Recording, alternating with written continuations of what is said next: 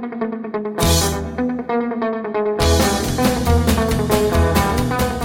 Olá pessoal, muito bem-vindos a mais um PokerCast para Grupo Super Poker. Eu sou o Guilherme Calil. E eu sou Marcelo Lanza. E professor Marcelo Lanza, estamos mais uma vez gravando remotamente, eu da minha casa, você da sua, ainda consequência daquela mesa de som que eu queimei em São Paulo. E... Vamos monstro. Vamos monstro. E a, a, história é a seguinte, cara, a gente recebeu boas e más notícias a respeito do, daqueles, todos aqueles acontecimentos graves de São Paulo. As boas notícias vieram com as coisas pouco importantes e as más notícias vieram com as coisas muito importantes. A mesa de som nossa que queimei foi só a fonte, custou 140 reais. Mas o pé de Gabriela, que havia torcido e que na hora que torceu ela falou que tinha quebrado o Marcelo, chegou em Belo Horizonte e trocaram os prognósticos. Chama curva da variância. Nós não podemos acertar em tudo e trocar os prognósticos. O prognóstico agora do pé dela é fratura, talvez lesão de ligamentos. Temos uma, uma ressonância amanhã para conferir seis semanas com o pé para cima e GG Campeonato Mineiro, entre outros eventos. Ela está literalmente molho proibido de pisar. Ixi, uh, e uh, não ficando atrás, né, Lanza? Porque marido que é marido acompanha a esposa. O senhor ontem postou a foto do seu dedo estourado, quebrado, destruído. O que, que foi aquilo, meu filho? Parceiro, marido, marido é isso. Temos que acompanhar. Ela tá lá machucada e tal. O que, que a gente faz? Machuca também, porque é para poder, né, tá ali junto né, compartilhando. É, isso é amor. É, que, que conta horrível, que conta podre. Mas e aí eu, cara, é, é, já começo o seguinte: peguei a semana jogando pra caramba. Esse meio de semana eu joguei lá na, na Zona da Mata. É, joguei com o pessoal do Canaias Poker, é, lá de Rio Pomba. E foi legal pra caramba, fiz um acordo no heads up do torneio, tava ficando tarde lá, eu acordo muito cedo, é, acabei fazendo um acordo, arrumei um dinheiro, viu, velho? O, o torneio é aqueles torneios baratinhos de 20 reais ali, mas os rivais comem soltos, então acaba dando uma premiação boa. E ontem eu tive o prazer de sair de lá, vir pra cá e chegar a tempo do seu torneio de equipes aqui, que como sempre foi muito divertido. Dessa vez minha equipe foi ninguém menos que Gustavo Eronville, Bruno Casimiro, meu Deus. Meu Deus. E ficamos em terceiros, cara. Se, se, se, o senhor Leonardo Cansado, nosso contador, não acerta um flush no River, pagando bomba flop e bomba turn, não acerta um flush no River, tinha ficado gigante e estaria aqui contando vantagens. Possivelmente eu tinha ido pro heads up e possivelmente teria teria tido a chance de cravar esse evento, que sempre é divertido demais, né, Lazinha? Como é bom jogar por equipes. Peraí, peraí. Sua equipe era você, Eronville e Casimiro. Isso. E você está reclamando que ficou em terceiro. Isso, exatamente. É isso mesmo. Você sabe que vocês foram muito mais longe do que o potencial que vocês tinham. Você né? tá louco, cara. Você tem 100%, tá você tem 100% de certeza. Quem sou eu para reclamar do. Ah, não, reclamar eu até reclamo, né? Mas quem sou eu para reclamar de uma terceira colocação? É, até porque Gustavo Aronville chegou lá, jogou seus dois níveis de blind e foi embora, largou o torneio lá com a gente. Que homem, hein? Que, que homem. Mas ah, eu acho que nesse caso foi uma vantagem. Exatamente. Não. Ah, e, e mais, cara. Ressuscitamos ainda aqui em Belo Horizonte o dominó de baralho, Marcelo Lanza. Já há tempos já não acontecia isso, hein? Poxa, foi sensacional, cara. Foi legal pra caramba. Jogamos um dominózinho ali. Arrumei um dinheiro ontem jogando dominó, primeira vez na vida, né? Pra tudo tem uma primeira vez. É porque você foi ensinar o jogo pros outros que nunca tinham jogado, né? Exatamente. Ah, entendi. Aí fica fácil de arrumar o dinheiro. Exatamente. Quero ver você jogar com Firula, com Stetson. Pois é, é você já fica divulgando quem são as piranhas do dominó, daqui a pouco eles não arrumam um parceiro e a culpa vai ser sua, Marcelo Lanza. Não, mas eles já migraram para outros, outros jogos da mente. Isso são outros esportes da mente, exatamente, perfeito. Assim, a gente lembra para o pessoal todo que está ouvindo o PokerCast o seguinte, cara, é... você pode estar ouvindo esse podcast no YouTube, não tem problema nenhum,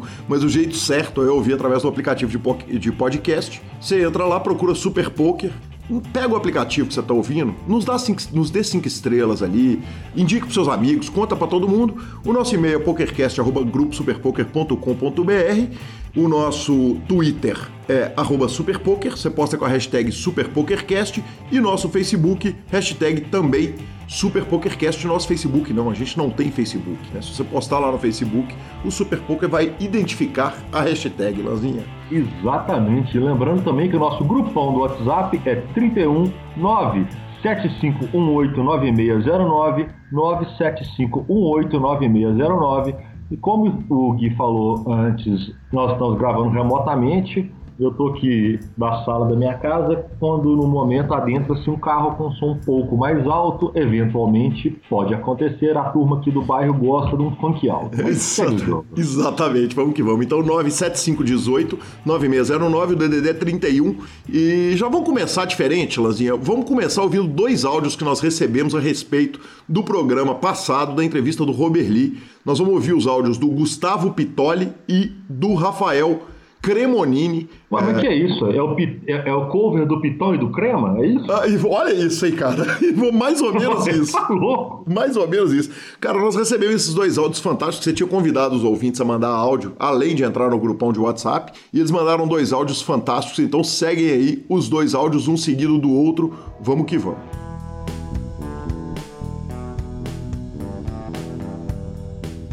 Olá, senhores grandes mestres do poker e das transmissões, Calil e Lanza. É, meu nome é Rafael Cremonini, eu sou de São Paulo. É, gostaria de parabenizar muito é, o trabalho que vocês têm feito, os programas, entrevistas. É, cara, acho que é um dos melhores materiais de poker que a gente tem hoje. É, são vocês que estão produzindo, cara. É, a entrevista do Robert Lee, que sensacional, cara, sensacional, assim, a, o tipo de entrevista que eu estava ouvindo e arrepia, cara. Um cara de uma simplicidade, assim, sem palavras, cara, sem palavras mesmo tava ouvindo e cheguei em casa assim motivado, falei, não, vamos para cima, vamos jogar. É, parecia que tinha tomado uma injeção de adrenalina, cara. Parabéns aí pelo trabalho de vocês. É, que o programa continue por muito e muito tempo. E, claro, né, cita a conta lá, cita nós para dar aquela regulada. Cremonini, ok? Um abraço aí para vocês. Parabéns aí pelo trabalho. Bom dia, cara. Certo. Eu peguei a viagem de hoje aqui para ir assistindo podcast, meu. Meu, que pessoa sensacional esse Robert Lee, né, cara? Meu Deus, né? Tipo, pô, todos os podcasts foram mais, mais voltados ao poker e tal. Essa é uma história que, cara, é animal, né, meu? Achei excelente. É, puta que você fica emocionado, né, cara? A pessoa mete a cara e tá lá torcendo por você, manda você a merda, fala, vai, volta lá e joga, mano. Meu, que da hora. E o final ali da zoeira, brincadeira, né, cara? Os caras levaram a sério mesmo a zoeira. Os caras fizeram profissional, zoeira profissional mesmo. Valeu, um abraço, bom final de semana.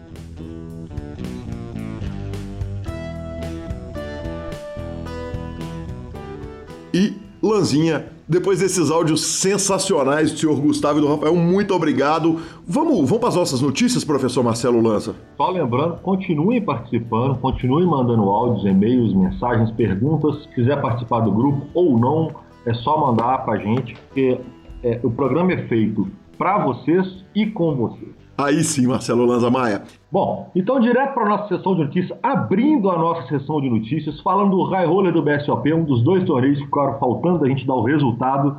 Ele, o mito, nem mito, sensacional. Menino Neymar pegou FT do High Roller. A repercussão disso é algo surreal. Quando ele caiu, ele caiu na sexta posição. Quando ele caiu, isso já bateu em Globo.com, Ego, site do Silvio. Bicho, é impressionante o, o poder de mídia que o Neymar tem, um belíssimo resultado e como isso faz bem pro poker, né, bicho? É, sem dúvida nenhuma, cara. O André lá do grupo do PokerCast, o André daqui de Belo Horizonte, chamou ele de negriano.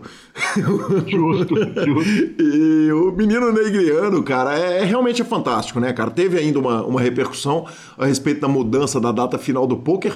Lanzinha, na minha opinião, é absolutamente genial a estratégia de se mudar a mesa, desde que todo mundo esteja de acordo. Imagino que você concorde comigo, né, velho? Óbvio ah, que você louco. quer transmitir para o mundo eu... a mesa final com o Neymar.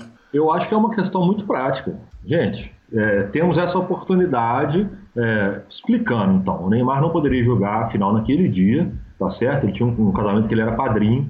E quando foi formada a FT, eu vou falar o que eu vi. Eu estava no salão no momento. O federal chamou todos os jogadores e fez uma consulta Coisa simples, normal, básico. É, um ou outro teve, não sei o que, foi resolvido, é, trocaram a passagem da turma, colocaram no hotel. Quem não quer jogar uma mesa final televisionada com o menino Ney para o mundo inteiro? Né? Eu acho que isso faz bem para o jogador, para o poker e para todo mundo. E foi resolvido, decisão mais uma vez acertada, né? Porque o presídio é mito, o BSOP é organização impecável. Parabéns a todos os envolvidos. É, e cara, eu tava lá no salão, bicho, ele joga, ele tá sentado jogando, tem um mundo de gente em volta querendo tirar foto, chamando, pedindo autógrafo. É, é, é grande, viu? O moleque é grande. É, o menino é grande demais, Lanzinha, você tem toda a razão. E Lanza, é, ninguém menos que Daniel Negrano, ele, o Real Kid Poker, no Twitter, colocou o seguinte: o The One and Only Neymar é, destruindo numa mesa final do BSOP eu acho que a transmissão está em português, mas but hey, né? Mas, Não, mas então. É só, é só isso. é, é, só, é só para que as pessoas consigam entender o poder disso, o tanto que isso é grande, quando menino Kid Poker, Daniel Negriano, direto da sua casa, posta, está assistindo a mesa final do BSOP com o Neymar. A escala disso é, é, é imensurável.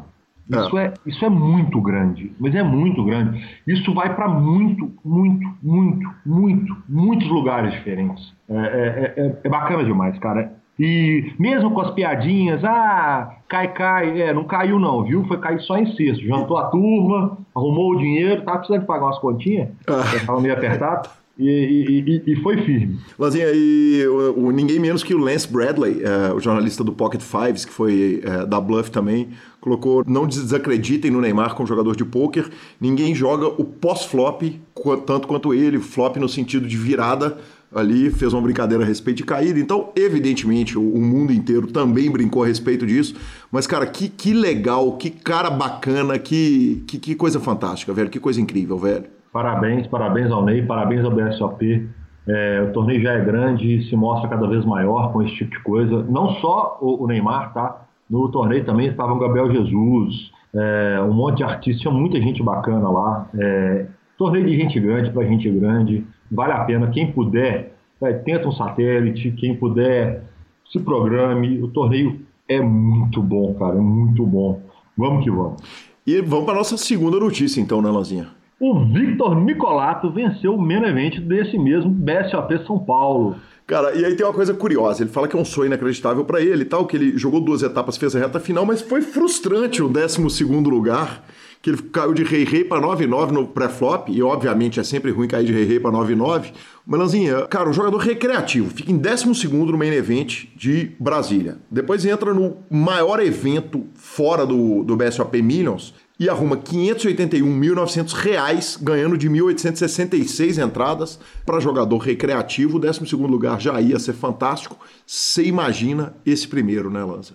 Tá louco, tá louco, sensacional. Ele deu azar, porque né, falinhas, né? Eu não, não dou conta, eu não consigo me segurar às vezes. Porque rei rei para 99 é o famoso K9. Um policial bom para cachorro, Nossa um chama o outro, sabe? senhora, meu Deus. Sabe quando aquele negócio ali, um vai chamando o outro? É difícil. Ronaldo é muito forte. Eu diria Neymar. E nesse mesmo, nesse mesmo SOP, ele entra ao pré flop de 9-9, o parceiro com dama-dama, ele chega e fala: Ronaldo é muito forte, flop dama 9-9. Exato.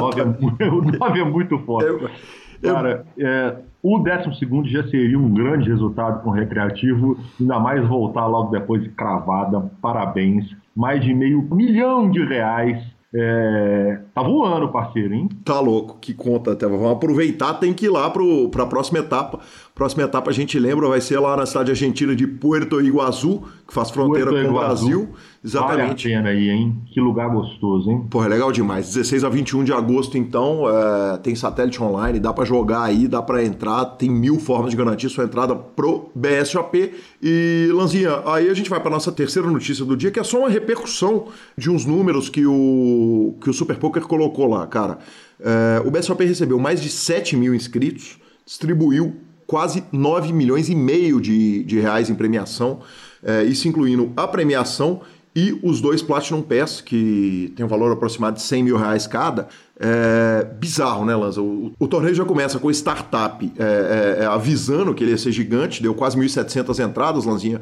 E, cara, tudo foi muito grande, né, velho? A proporção foi muito grande desse BSOP, né? Tudo, tudo foi grande. É, e eu acho que ele premia com o Neymar na mesa final, que é grande. Uhum. É, eu acho que o BSOP ele vai atingindo números inimagináveis surreais. Nós estamos falando de uma etapa no meio de julho. Cara, nós não estamos falando do BSOP Milhos, não. Nós estamos falando de uma etapa normal em São Paulo no meio de julho, com quase 10 milhões de reais em premiação. Então é, é, é muito grande. Por isso que a gente fala que a gente está chamando a turma para jogar e para brincar e para divertir. Cara, vai, tem satélite de 1 dólar, tem satélite de 5, de 10, tem satélite de todo preço no, no, no. Procura, joga, se programe é uma experiência. Para quem gosta de poker, jogar um BSOP é uma experiência. Quando você entra no salão, aquele barulhinho de ficha, aquilo, aquilo é bacana demais. É bonito demais mesmo. E, Lanzinha, é, jogando BSOP, você tem chance de dar uma melhorada no seu Ultimate Poker Tools, né, Lanzinha? O nosso patrocinador do programa, meu Ultimate Poker Tools estava negativaço, né? Eu tinha dado aquele bain de 800 reais junto com o senhor e o Leonardo Cansado no 8 Game Mixed. Essa eu já tinha abatido o cast da semana passada e teve torneio no meio da semana, teve dominó de baralho ontem. Eu fui lançando tudo lá, evidentemente é, é, ferros e alegrias, e o meu tá quase zerado. É bonitinho demais, né, Lança? Essa aba de resultados dos torneios que a gente lança, vai ver nos torneios todos. Eu olho lá, entro no meu 8 Game Mixed, data do torneio, buy é, premiação, colocação, cara, é, é, é, muito bacana, né, Lanzo? Cara, é, é, eu acho que é muito interessante o seguinte, a gente sempre acha que a gente lembra das coisas, né? Uhum. Mas não lembra, não. Daqui a 30 dias, 40 dias, 50 dias, você começa a ter dificuldade de lembrar. Imagina daqui a seis meses. Então, é uma coisa que, que, que, a gente conversou, né, que a gente já brincou sobre isso, é que no Ultimate Poker Tools, é essa memória afetiva desse tipo de coisa, dos ferros, das alegrias, das tristezas, mas você, na hora que você puxa aquilo lá, você vê cada resultado que você teve, você lembra daquilo, cara. E, e, e isso é muito fantástico. Tirando o fato de você poder é, é, descobrir aonde que estão. Pô, você está jogando 10 torneios de Omaha, um de holding, um não sei o quê, onde que está aparecendo dinheiro, você consegue identificar com a amostragem mínima.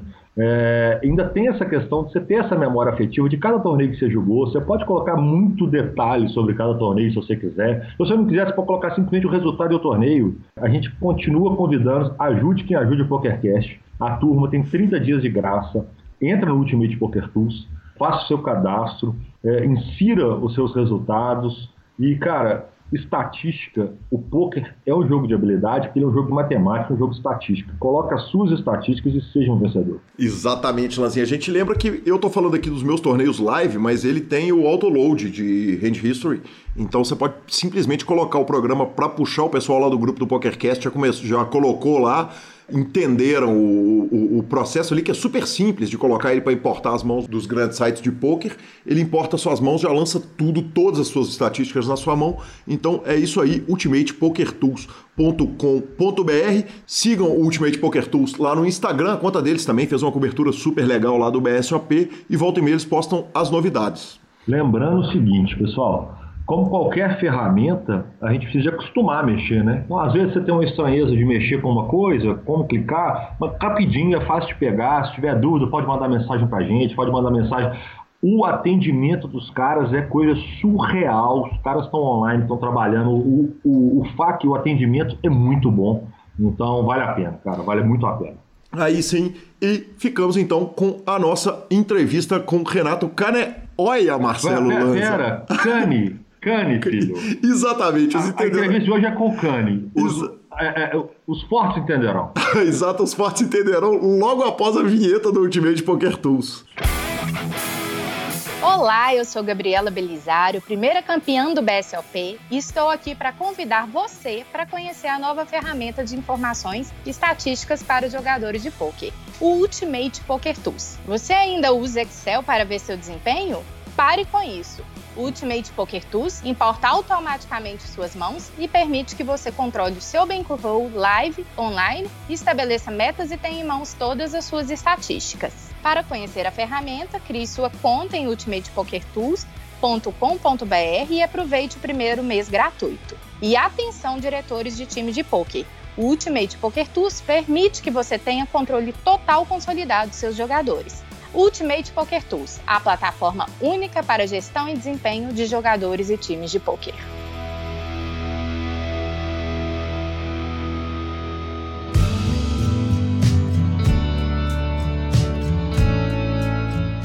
Olá pessoal, estamos de volta com a nossa entrevista. Recebo hoje com o maior prazer do mundo Renato Caneoia. Caneoia, Caneoia, Caneoa. Cara, todo mundo erra essa parada porque Marcelo Lanza Maia, meu sócio parceiro, não consegue falar seu nome.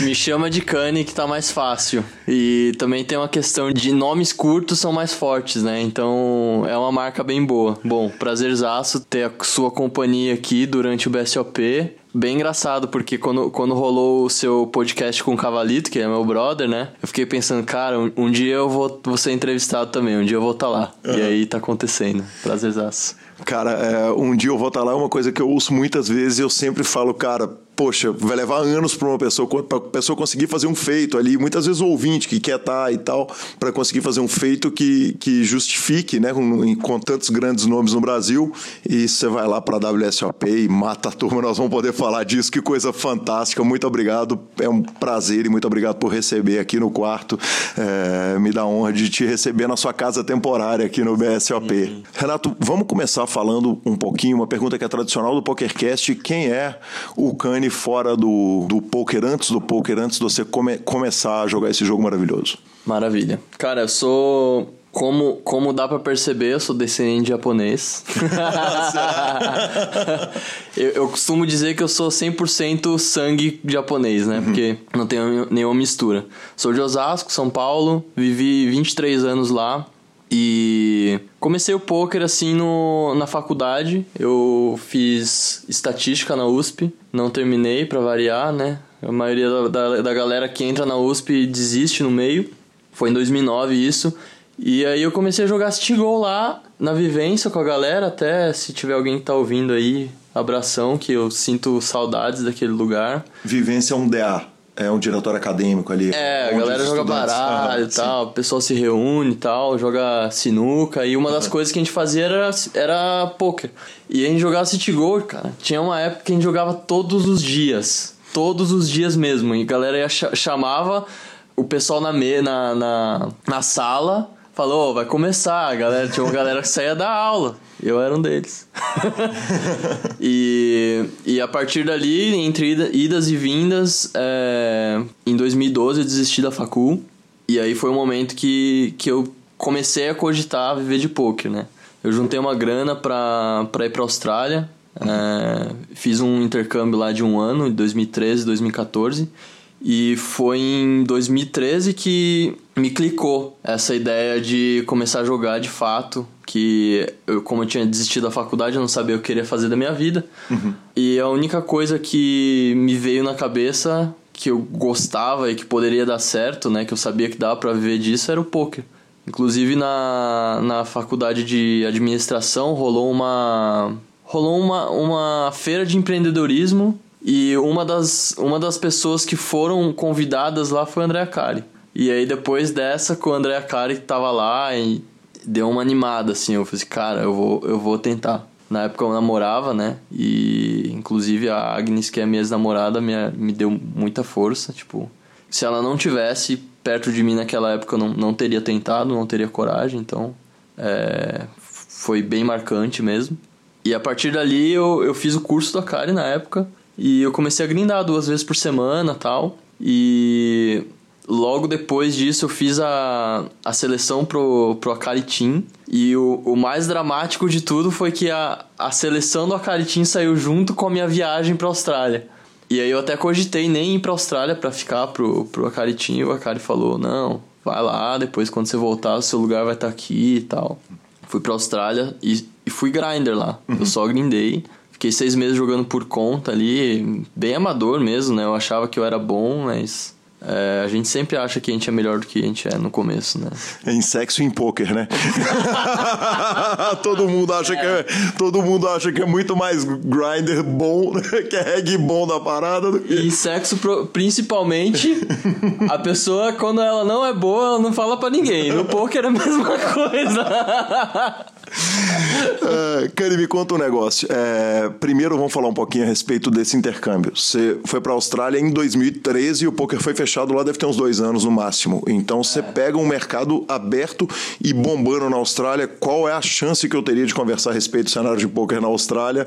Talvez essa chance estava que você chegou a grindar live lá ou só online? Eu grindei um pouco de cash lá, mas eu, eu minha, meu bankroll era bem curto. Uhum. Eu jogava bem barato. Era, o meu ABI era uns. Não sei se era 10. Uhum. Era bem barato mesmo. Então, os torneios que eram os ao vivo são um pouco mais caros, né? Eu acabei nem jogando lá. E o complicado de lá era o horário, né? 12 horas à frente. Quem joga no Brasil tem o melhor horário pra, pra grindar, né? O Sunday Million é 3 e meia da tarde. Sim. quatro horas, depende do time zone ali. E lá era quatro da manhã, então uhum. eu tinha que acordar de madrugada para grindar. E, e ainda aconteceu que no, no meio disso, eu fui no, no meio de 2013. No começo de 2014 eu entrei pro Forbet, uhum. pro Forbet Lite. E é, é bem a época, é como se você estivesse num time de base. Você tem que mostrar trabalho, tá ligado? E aí, cara, eu grindei tanto lá e eu vivi tão pouco a Austrália que em cinco meses eu fiz 5 mil jogos. Tipo, a gente grindava muito mesmo. Você lamenta você ter perdido a, a, o, o, é, é, é, a vivência de intercâmbio? Porque eu fiz intercâmbio na Carolina do Sul em 1994, tem muitos anos, mas foi uma experiência engrandecedora na minha vida. Claro que o poker te deu muitas oportunidades de viver um monte de coisa e de estar em Vegas e de estar no mundo, mas é, você lamenta talvez ter colocado volume tanto, era esse volume todo e não poder viver a Austrália, ou era uma coisa que, que era necessária fazer na época? O lance da Austrália, quando, quando eu fui para lá, a ideia era meio que eu descobri o que eu queria fazer da minha vida. Antes mesmo de decidir tentar jogar poker. Independente de onde eu fosse, se eu tivesse em Barueri ou se estivesse na Austrália, essa era a ideia. A ideia era eu me desprender um pouco da minha família, me desprender um pouco dos meus amigos e enxergar a minha vida em uma perspectiva de fora sabe? Como se eu não tivesse dentro dessa, dessa vida que eu tenho. Então, eu consegui concretizar o que eu queria na Austrália, uhum. fora do país, independente se eu vivia Austrália ou não. É, esse era o meu objetivo e eu, e assim, eu tive algumas oportunidades no poker e essa era uma delas que eu não poderia deixar passar. É, talvez eu não tivesse aqui se eu tivesse decidido só viajar. O idioma é, inglês é lá no começo, em 2008, 2009, era absolutamente essencial falar inglês para poder ter acesso ao material, porque não existia material em português. Uhum. Você aprendeu o idioma com tranquilidade lá na Austrália, apesar de você ter se privado de, de rodar o país, e, e ele é importante no seu aprendizado? É bem engraçado que o inglês eu fiz cursos desde os 10, 10 anos de idade até os, sei lá, 15, 16, 17 anos e não aprendi porra nenhuma. Aí eu fui pra Austrália, foi quando eu aprendi um pouco mais, mas eu não, eu não trabalhei de nada mais além de jogar poker, então não convivia tanto com as pessoas. Eu voltei ainda pro Brasil com inglês médio. E aí foi quando eu joguei, aí depois eu joguei para um time que é o BTB, que aí o, não existia o BTB Brasil ainda. E aí eu, aí eu fui colocado à prova. Eu era obrigado a, a treinar o meu inglês, né? Uhum. E ainda eram, eram coisas técnicas, né? Foi dali para depois que meu inglês melhorou de fato. Agora, hoje em dia, eu falo bem. Mas a questão de, de material, cara, é, em 2009 era essencial para você saber alguma coisa de poker. Uhum. Mas hoje em dia, eu acho ainda que se você quer ser um bom jogador, você tem que pelo menos entender inglês. É, vamos falar um pouquinho a respeito de, de raízes. Eu quero falar um pouquinho a respeito da faculdade de estatística e do peso dela na decisão de jogar um jogo que é tão matemático. Mas, mas a criação, a gente carrega muito da criação que a gente teve. Quer dizer, eu tive uma criação árabe, que é um povo apaixonado por baralho, e muito menos apaixonado por disciplina do que o povo oriental, na média. É, eu queria que você falasse um pouquinho a respeito dessa criação numa família de sangue 100% japonês, como você disse, na sua formação disciplinar, na, no, o que disso reflete no seu jogo quando você está sentado na mesa? Eu acho que o, o que eu mais trago do, do oriental, do japonês, é a disciplina e o lado do esporte. Eu vou, vou explicar. Quando eu tinha 7 anos de idade, eu comecei a treinar atletismo. É, e era numa associação é, nipônica, né? numa associação japonesa. Então, os descendentes japoneses, eles convivem ali e aí a gente treinava atletismo. Assim como minha mãe também treinou no, quando ela era jovem. Uhum. Então é uma coisa meio tradicional, ou beisebol ou atletismo, era meio, é meio que assim. E lá em Osasco tem uma associação, chama Sembo, e lá eu aprendi o esporte, né? Lá eu aprendi a forma de pensar esporte, que eu treinei desde os 7 anos até os 22, fiquei uhum. 15 anos treinando atletismo. Então, essa parte disciplinar do, do esporte é muito forte em mim. Uhum. E eu encaro o poker como esporte. Tanto é que alimentação, preparo físico, essas coisas estão todas envolvidas e eu levo super a sério. E a parte exata, né? Que é o mais comum do japonês, não, não tem muito. É, é muito difícil você falar de um, de um japonês que demonstra as emoções, né? Uhum. É, eu sou muito mais o cara da, da matemática de raiz, mas se você me conhece bem e, e convive mais comigo, eu sou muito coração.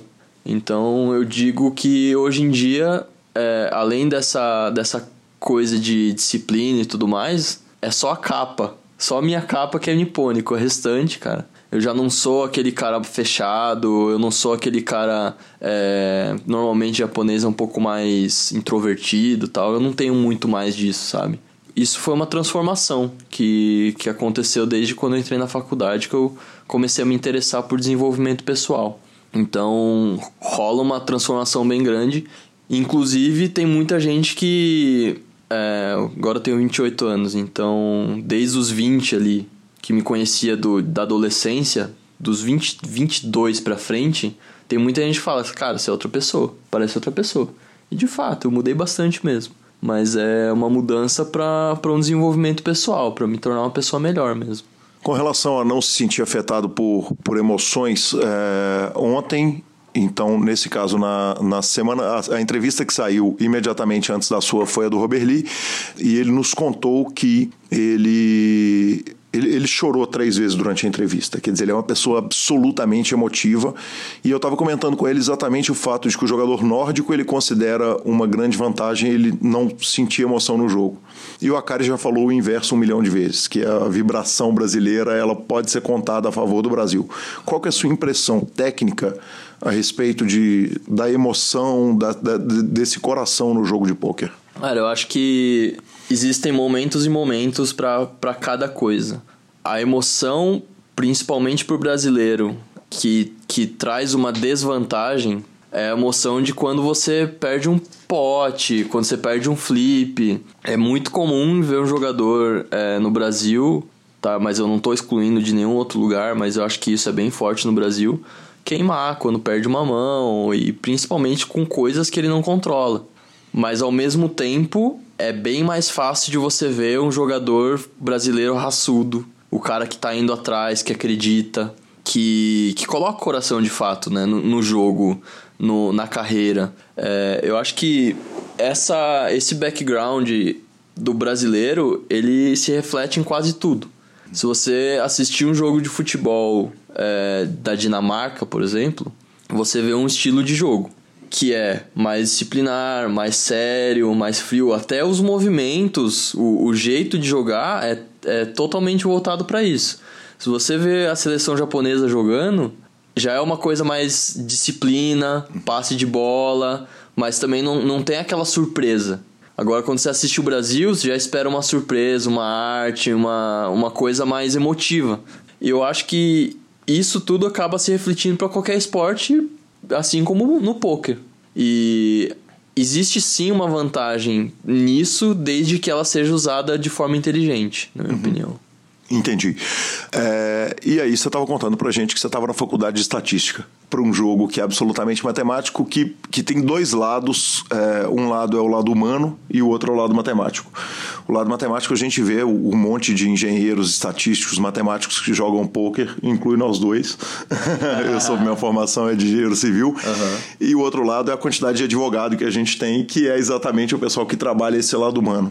A faculdade de estatística, é, o Citengol que você jogava lá era uma mesa de piranha da matemática, tava todo mundo ali fazendo as contas, todo mundo mundo já sabia os odds, altos, etc., tudo num, num instante, porque esse jogo de, de, de, faculdade normalmente é o jogo menos técnico que o jogador vai achar.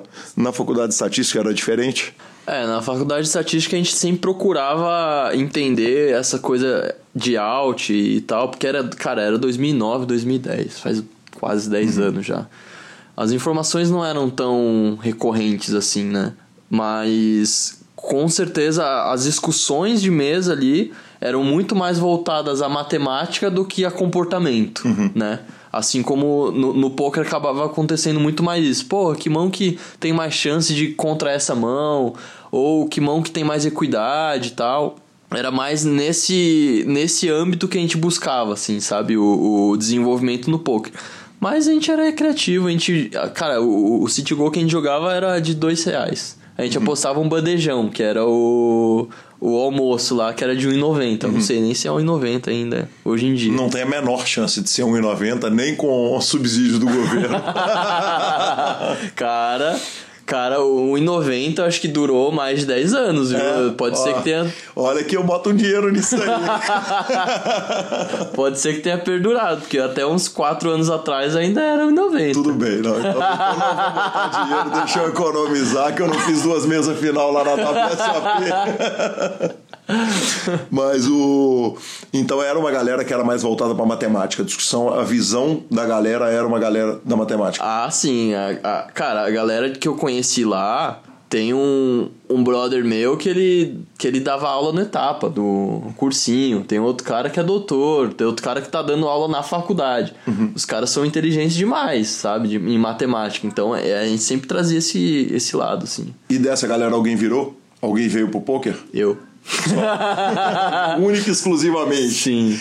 E, e qual é a visão dos caras hoje? Você tem contato com eles? Eles olham pra você, pra sua carreira, porque você tá num momento que é fantástico, né? Eu andei com você ali no salão do BSOP, cara, toda hora surge um parabéns, toda hora surge um tira uma foto comigo, todo, cara, impressionante, né? A- a- é, é muito legal, né? Isso, que, o- que aí a gente volta na discussão do brasileiro, que é muito legal. Os caras têm carinho mesmo com quem vai lá e representa, né? É, primeiro, a primeira pergunta sobre os meus amigos da faculdade, tem um ou outro que eu converso mais, tem uns que mandam umas mensagens no, no Facebook, a gente sempre responde, porque, cara, foi, foi lá que eu comecei, sabe? Foi sim. lá que eu, que eu aprendi a jogar de fato. Mas a galera fica, assim, meio que impressionada, né? Porque a gente recebia lá na faculdade a revista Flop. E aí aparecia o cara ali. é, ah, Caio Pimenta, Bruno GT, esses caras destroem, não sei o quê. E aí depois de alguns anos eu tô, eu tô ali buscando isso, sabe? Tô chegando perto. E, e agora pra segunda pergunta do, da WSOP, desse reconhecimento todo, é bem engraçado porque quando, quando a gente tá lá em Vegas jogando, nós somos os brasileiros. É um pouco diferente de quando, de quando você vem pra um BSOP e a galera fala assim: quem que é esse cara? Ah, é um cara jogar pro Forbet, o cara que é paulista ali, japonês e tal. É bem diferente o carinho que, que eu acabo recebendo, eu acho, né? Eu nunca tive um grande resultado no BSOP, mas brasileiro torce pra brasileiro quando tem Copa do Mundo, né? Então é, é mais ou menos a mesma pegada. E é bem engraçado que, é, assim como eu já falei no, no, no áudio que eu te mandei, é uma situação que eu imaginava que fosse acontecer uma hora ou outra. E imagino eu que eu esteja. Eu entendo que eu tô lidando bem com isso, mas ao mesmo tempo a gente nunca sabe quando é que vai ser, né? E aí e, e foi bem engraçado que quando a gente tava voltando pra Vegas, eu e o Cavalito, gente- eu fiquei, cara, eu não tenho ideia de como é que vai ser o BSOP. E até vim pra cá pro hotel antes de descer, eu fiquei meio que, cara, como é que vai ser a reação das pessoas? Eu, eu, eu esperava tudo e esperava nada ao mesmo tempo, sabe? E a recepção foi maravilhosa, cara. Foi lindo. o carinho de pessoal, staff, equipe. é, é, Primeiro, vamos voltar numa frase que você fala que é o seguinte: é, a lá a gente. Nós somos os brasileiros. O que que, o que que você quer dizer quando nós somos brasileiros? Que vocês são um grupo à parte ou que vocês são um grupo que se apoia ali, que são vistos? Você está falando da visão de quem está tá vendo de fora ou você está falando da visão dos brasileiros entre os, os gringos? É, mais pra, de brasileiro para brasileiro. Vamos supor que eu faça a mesa final aqui no BSOP, tá? E isso tenha acontecido antes de Vegas. A quantidade de pessoas que iam torcer pra mim não ia ser a quantidade de pessoas que torceu pra mim lá. Claro. Porque lá só tinha um brasileiro na mesa final, não tinha nenhum amigo deles torcendo pra eles, então era tudo concentrado em mim. Então quando isso acontece duas vezes, eu venho aqui pro Brasil de volta, todo mundo torceu pra mim. Não tem chance de ninguém ter. ah, Claro, tem, pode ter gente que não gosta de mim, tá tudo bem. eu não, não tô aqui pra agradar o mundo todo, mas a maioria das pessoas que estavam torcendo pra alguém naquela mesa era pra mim, né? Então quando eu chego aqui, a pessoa vem e fala assim: pô, tava torcendo pra você, tava torcendo pra você. Agora, se eu, se eu tô na mesa final do BSOP, não, ele tem os outros amigos, ele tá torcendo às vezes pra mais de uma pessoa. E aí, se de repente eu tenho um resultado, sei lá, fico em quinto, a repercussão é diferente. Sim, né? A torcida é diferente, a energia que a galera coloca é diferente. Então é, é essa, é essa coisa que eu tô falando, sabe? Entendi perfeitamente. E, cara, eles estavam torcendo para você o seguinte: estávamos torcendo para você pra caramba, velho. Tava todo mundo enlouquecido aqui no Brasil e a gente tem o grupo de ouvintes do PokerCast, cara. A galera na reta final ali, todo mundo, vamos, vamos, vamos. É uma parada muito louca. Voltando um pouquinho para falar dos times. Aí você entra pro Forbet ainda na Austrália, correto? Exatamente. Eu entro na Austrália em fevereiro. Eu entro na Austrália. entro no Forbet em fevereiro de 2014. Tô na Austrália ainda. E eu fiquei cinco meses no, no Forbet Lite. Uhum. Era, era a segunda, segunda turma de Forbet Lite, onde a gente fica, ficava, hoje em dia acho que é um ano e meio, ou um ano, não sei. Mas a gente ficava seis meses em fase de teste e evolução para poder entrar no, no time principal. Onde eu fiquei cinco meses. Inclusive foi bem engraçado porque quando eu voltei pro Brasil, foi a época que eu tava voltando pro Brasil e subindo pro Forbet principal. E aí tem uma curiosidade. Os meus pais não sabiam que eu jogava ainda. Ui! e foi, foi, foi uma decisão assim que é, eu, eu os entendo, porque eles sabiam que eu jogava poker na faculdade e eles sabiam que isso me prejudicava de alguma forma. Não necessariamente o poker em si, né? Uhum. Mas na minha cabeça era mais porque eu não, não desfrutava do que eu fazia, que era a faculdade de estatística. Não me via trabalhando com aquilo. E aí qualquer distração era uma distração para mim. E aí se eu, se eu chegasse para eles e falasse, ó, oh, vou começar a jogar poker, isso não ia acontecer. Eu não ia uhum. conseguir fazer isso. Então, é, eu escondi por mais de um ano, mais de um ano que eu jogava. E aí quando eu voltei pro Brasil, eu tava no Forbet principal e eles não sabiam. Peraí, você sai daqui do Vamos só dar uma recapitulada, porque eu provavelmente eu tô mais perto da idade deles do que da sua idade. Você sai daqui do Brasil com o dinheiro deles para fazer não, o intercâmbio, não? Não, não. não, eu, eu, eu fiquei quase um ano juntando dinheiro. Eu não tinha um emprego, não tinha nada, mas eu fiquei quase um ano juntando grana pra ir pra lá. Uhum. Eles deram. Eu acho que eles não deram nada. Tipo, acho que não ajudaram nada. E eu não pedi em nenhum momento. Tudo bem, mas eles vão lá, dão um apoio, mandam o filho para a Austrália, sonham que o menino tá lá aprendendo a falar aquele inglês maravilhoso com aquele sotaque fantástico australiano, que o menino tá descendo de rapel pelas cachoeiras, pelos negócios e tal, não sei o quê. Na hora que volta o malandro, o malandro ficou jogando 12 horas por dia lá na Austrália, não conviveu na Austrália, não... é isso mais ou menos o que aconteceu. É, basicamente isso. E aí, na... quando eu voltei pro Brasil, Aí eu tinha que contar para ele de alguma forma. E aí, só que aí eu já tava mais ah, eu já tinha, cara, eu já tinha feito uns 30k dólares já em um ano, alguma coisa assim. Aí eu sacanei meu pai, até desculpa que pode ser que ele ouça, mas eu sacanei. Certamente vai ouvir. é, isso, isso é o momento. Eu quero saber da saída do armário, que é quase. é quase sair do armário, pai. Ó, tem uma parada que eu tenho que te contar e que você não vai ficar nada feliz. Eu cheguei pro, pros meus pais um jantar, assim, em casa. Eu trouxe um notebook e mostrei um gráfico, que era o meu gráfico do poker, uhum. no Sharkscope ali. Falei assim, pai, se tivesse uma empresa que tivesse esse gráfico de ganhos, você investiria nela? Aí ele falou que sim. Aí eu falei assim, pois é, esse sou eu no poker. Aí vrá, comecei a falar, então faz um ano que eu jogo poker, não sei o que. Entrei numa equipe, agora eu jogo pro time principal e tal, tal, tal. E isso aqui é o que eu escolhi de fazer. E peço desculpas, mas a escolha foi tomada. É isso que eu decidi fazer. E eu entendo que vocês estejam chateados com isso e entendo completamente. E aí foi esse momento que eu, que eu me retirei de casa. Tipo, uhum. eles não falaram nada, eles não pediram, mas aí eu me retirei de casa pra, né, pô, é um baque, assim, né? Porque eles já não gostavam, eles já não tinham simpatia. E ainda eu chegar e falar que vou viver daquilo é um pouco esquisito, sabe? Nessa hora, ser oriental pesa porque a família é tradicionalista, provavelmente, quer dizer, é, é, por cultura, e aí não é uma generalização, mesmo ao mesmo tempo sendo, é um fato. Né? É, pesa pra caramba. Pesou, pesou muito porque eles tinham certeza que eu ia voltar pra faculdade, não de estatística, mas que eu ia voltar a estudar. E esse era o plano de fato, antes de eu começar a jogar poker. E aí meu pai falou: Ó, você, você é adulto, você faz o que você quiser, mas a partir do momento que você tá fazendo uma coisa que a gente não apoia, que a gente não acha que é legal, depois não vem chorar. Uhum. Então meio que falou assim, ó, você faz o que você quiser. Mas se der ruim, filho, GG pra você, tá ligado? Mas assim, claro que no fundo eles só querem ver, me ver bem e feliz. É, a quantidade de informações que eles tinham sobre o poker não era suficiente para eles acharem que aquilo poderia ser uma carreira é, sólida. E quando eles viveram a época que, que eu tava vivendo, os vinte e tantos anos, foi, cara, foi, foi bem a época que eles viviam no limite ali financeiro. Meus avós vieram do Japão e trabalharam na lavoura, Uhum. no Paraná. Viram guerra, provavelmente. Viram guerra, é, quase morreram várias vezes por causa disso, vieram, fugiram pro Brasil.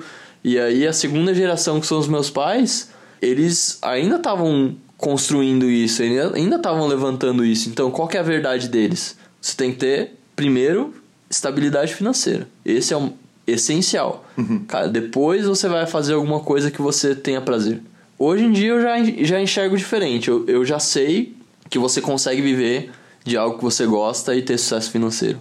Mas para eles, aquela, aquele é era o momento que era necessário. Então eles transmitiram exatamente as coisas que deram certo lá atrás para mim e pra minha irmã, que tem uma irmã mais velha.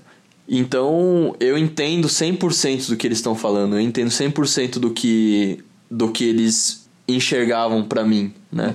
Mas eu tava decidido e, e fui atrás. É, não, não ia de- desistir de alguma coisa por outras pessoas.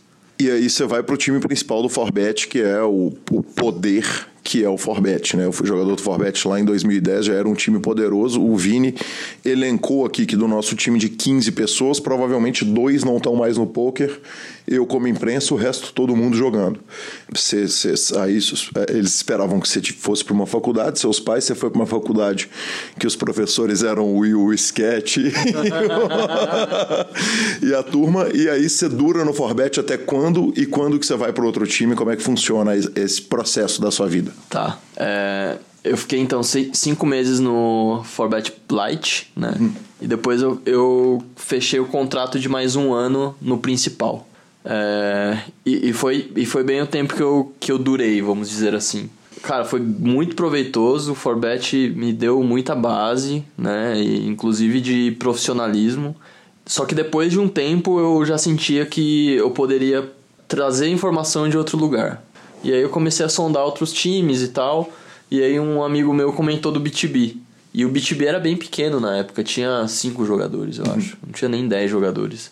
Inclusive o Cássio Pac jogava pro BTB na época, eu até conversei com ele, e aí, o que, que você acha, não sei o quê. Aí eu, cara, eu já tô na fora da zona de conforto, meus pais já não gostam do que eu faço, então eu, eu tô aqui pra, pra ir atrás de informação e evolução, sabe? E aí eu, eu me candidatei pro time, é um time gringo, pra quem não conhece. Isso eu ia te pedir para falar um pouquinho a respeito do time. Primeiro, o que, que é BTB, a, a sigla, e, e quem que são os responsáveis, como é que é, como que funciona a estrutura do time. Cara, eu não faço ideia do que seja B2B. Mas tem basicamente três, três donos, que é o... Os Knicks são o Elmerix, que é finlandês. Aí tem o European, que é finlandês também. E tem o Pads, que ele é inglês. Eles são os três principais é, pilares do time. Mas eles têm um, um sistema muito bom, que eles trazem coaches de outros lugares e eles privilegiam os coaches que trazem aulas pro time, deles também receberem coaches dos outros jogadores. E eles são pagos por hora. É um time global, ele cresceu muito desde quando eu entrei pra cá, tem bastante brasileiro lá jogando também. Mas lá então eu conversei com eles, tive que fazer um vídeo em inglês. Meu inglês era meio meio meh assim, ainda mais explicando pouco. Tive que fazer um vídeo falando dos meu meu de como eu penso poker, meus raciocínios e tal. E aí eu eu saí do Forbet, fechei as contas com eles, super bem, tudo continuam os brothers, amigaços. E aí eu fiquei um mês jogando por conta, depois eu entrei pro BTB. Eu pedi pra eles pra ficar um mês jogando por conta, inclusive foi um mês, assim, eu, cara, eu fiz uns dois mil jogos, não, só grindava. Foi um mês muito bom, e aí eu entrei pro BTB com, não um conforto financeiro, mas uma, uma folguinha boa. E aí, dali eu fiquei um ano e pouco, mais ou menos. Inclusive foi...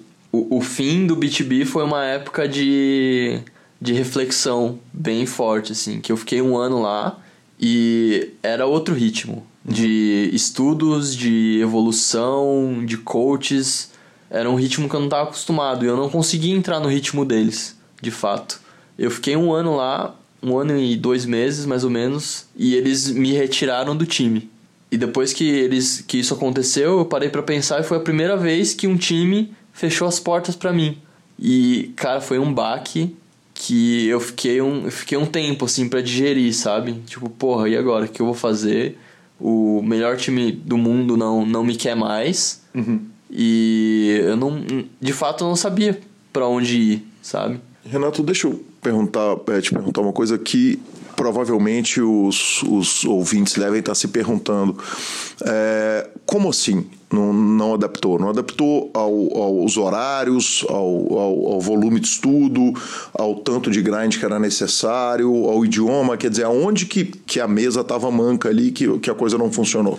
Eu acho que foi uma junção de algumas coisas. Foi a junção de algumas coisas que foi é, volume de estudo muito maior, o estilo de jogo bem diferente. É... Em que sentido? Desculpa aí te interrompendo, Não, mas é, são informações absolutamente relevantes. Sim.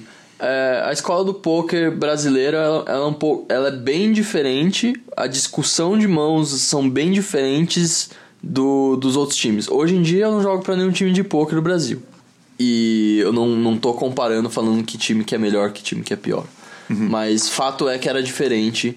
O, a forma de analisar mãos, combos, é, sizings eram muito mais detalhados do que eu estava acostumado. Era muito mais, era muito mais detalhado do que eu estava acostumado. E, e o fato do meu inglês não ser tão bom e eu não ter proximidade, muita proximidade com, com eles, cara, quando você fala meia boca o inglês, provavelmente só vai falar as, as coisas necessárias. Uhum. Então eu não consegui ficar brother de ninguém lá. E as horas necessárias para eu me readaptar ao meu jogo é, reaprender algumas coisas ali, é, com, a matura, com a maturidade que eu tinha naquela época, não, não foi suficiente para eu me firmar no time. Entendi. E aí chega um final é, do time. Quer dizer, é, é, a gente recapitula a história mais uma vez. Você saiu, fez o intercâmbio, voltou, estava no Forbet, que era um dos maiores times do mundo, sai do Forbet, joga por conta, foi um período de sucesso, mas você entra num time e de repente você é, é, é, excluído do time. Qual que está passando na cabeça do, do, do, do menino Cane naquela hora? Fudeu? Deu. e agora, que eu vou fazer, né? Era, era uma época assim de desconfiança, sabe? É, pô, será que. Será que eu de fato sirvo pro poker? Né? Quando, quando a gente olha o histórico, parece que sim, mas ao mesmo tempo, naquele, naquela hora, naquele momento, eu cheguei a cogitar fazer outras coisas, uhum. né? Pra, pra ter ideia, assim. Isso foi em setembro, outubro, mais ou menos. E o mais engraçado de tudo é que, é, acho que é pouca, poucas pessoas sabem, mas isso, isso em 2016. 16? 15? 15, eu acho. É, eu já tinha. Eu tava no, no, no BTB ainda e eu tive um resultado no, no BSOP Millions. Eu fiquei uhum. em décimo no Mervente. E que é, que é doce e amargo, né? Porque é uma bolha de mesa final ao mesmo tempo que é um décima décima colocação, né? É, é aquela coisa, né? Quanto mais a gente se coloca na reta final, melhor. Uhum, Porque uma hora ou outra vai dar certo, né? Mas, cara, foi, foi, uma, foi uma situação bem complicada essa, essa saída do BTB. Eu tinha, eu, eu tenho, tinha bastante proximidade do, do Pantoja, ainda tenho, e do Diego Ventura. E eles me deram uma força sinistra. E é bem engraçado que nessa história toda, quantas pessoas eu já não citei que me ajudaram, né? Uhum. Isso mostra muito que eu não sou feito de só, só uma pessoa, né? Eu fui feito de várias outras pessoas que me ajudaram e continuam me ajudando hoje em dia. É, eu não, não cheguei aqui sozinho, né? Tem, tiveram muitas pessoas em volta que que me proporcionaram tudo isso, né? E nessa época foi quando eu comecei a jogar é, com o bankroll do, do Diego, do Diego Ventura. Não sei se você conhece, um peruano. Não, não conheço. É, ele, hoje em dia ele é, é coach do BTB Brasil, junto com o Yuri. Uhum. É, ele, acho que em 2015 ele ficou em segundo no PCA, no meio evento, então... Que sonho. É, é, tem um histórico, é um ótimo jogador excelente, estendeu a mão para mim naquela época e, e dali para frente a gente Eu até ajudei no time que ele tinha, o Pantoja também, é, a gente trabalhou junto uma época. E dali eu consegui grindar pra, pra ele por um, um ano mais ou menos. E aí como é que funciona? A chacoalhada da poeira, porque em algum momento você teve que se recolocar no eixo, você tá ali pensando o que, que você vai fazer da vida, e a gente sabe, a gente já teve o spoiler do que que você virou, né? mas, mas na hora que você parou e pensou o que, que você ia fazer, o que, que você resolveu? Vou jogar por conta, vou. Qual foi a, como é que foi a, a, a continuidade? É, a primeira coisa que passou na minha cabeça era voltar a jogar baratinho, por conta. Mas aí o Diego falou, cara, se quiser jogar pra mim, tamo junto. E eu comecei a jogar pra ele de volta. É, fiquei um ano mais ou menos. E esse momento difícil da minha carreira foi muito bom pra eu. Pra vida. A vida me chacoalhou, assim como você falou. E a mensagem que eu peguei foi a seguinte: Cara, se você não trabalhar, você nunca vai ser bom. É, os resultados não vêm à toa. Então, vai ralar esse, essa bunda na areia que, que as coisas não chegam assim fácil, né? Foi, na verdade, um momento difícil muito importante pra mim. E, inclusive, eu acho que todas as coisas que passam na nossa vida, elas são interpretação. E se, se nós começarmos a pensar que qualquer coisa que acontece na nossa vida não é ruim e tentar sempre procurar algo bom da situação, a gente consegue usar aquilo para um desenvolvimento pessoal. Né? E, e na hora não foi o que eu entendi. Na hora acho que eu até conversei com o Pantoja na época, eu falei assim, cara, isso, isso aqui tá sendo bom pra mim. Mas ao mesmo tempo, sabe, aquela coisa por dentro, assim, que machucava. Depois de alguns meses eu entendi, assim, cara, não, isso aqui, isso aqui era exatamente o que eu precisava. Naquela hora. É. E estamos chegando perto do momento que você conhece o método? Já passamos. Já passamos? Como é que funciona? É, em que momento que você encontra o método De Rose? E aí eu, eu tenho um, um, cuidado de falar, porque eu acho que cada um acha seu caminho e, e inclusive na entrevista que eu quero marcar com o Danilo, é, e nós vamos falar do Danilo aqui na nossa entrevista também, é, eu falei com ele que o que eu gostaria era de colocar uma série de programas prontos no ar, um falando do método de Rose, outro falando especificamente de mindfulness, outro com um psicólogo esportivo, porque eu acho que cada um tem um caminho e o caminho de um não é necessariamente o caminho do outro. Eu, é, me citando como exemplo, por estar tá fácil, por eu estar tá aqui, uhum. é, foram 10 anos de psicanálise que chegou num momento que para mim deu, estava suficiente, aí eu descubro a meditação através de mindfulness que para mim funcionou igual mágica. E eu estava conversando com o Pitão agora. É, eu gravei uma entrevista com o Pitão que entra, que vai pro ar depois da sua. E, e eu falei com o Pitão, falei, Pitão, como é que é e tal, não sei o quê. E os meninos, é, é, o Ale, o Cavalito e tal, não sei o que. Ele falou, é, mas aqueles caras é diferente, né? Eles são dopados. ali é diferente, a treta ali é doping. é, conta pra gente como que, aonde que você tropeça no método de Rose no meio desse caminho. Tá.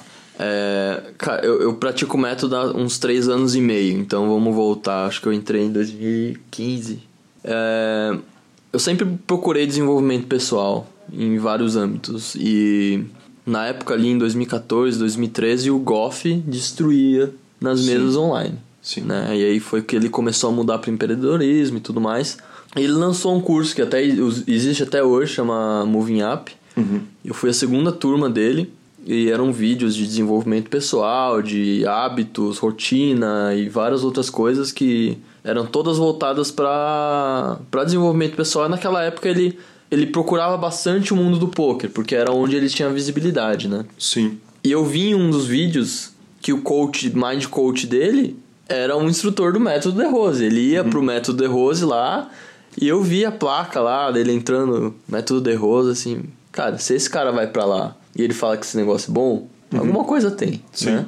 Fui lá, entrei na internet, procurei o mais perto de casa uhum. e fui. Vila Mariana. Beleza, vamos ver que, que negócio é esse, né? O mal, mal, eu não, sabia o que era. Cheguei lá, fui atendido, super bem atendido tal. Ah, mas o que, que você procura? eu fiquei.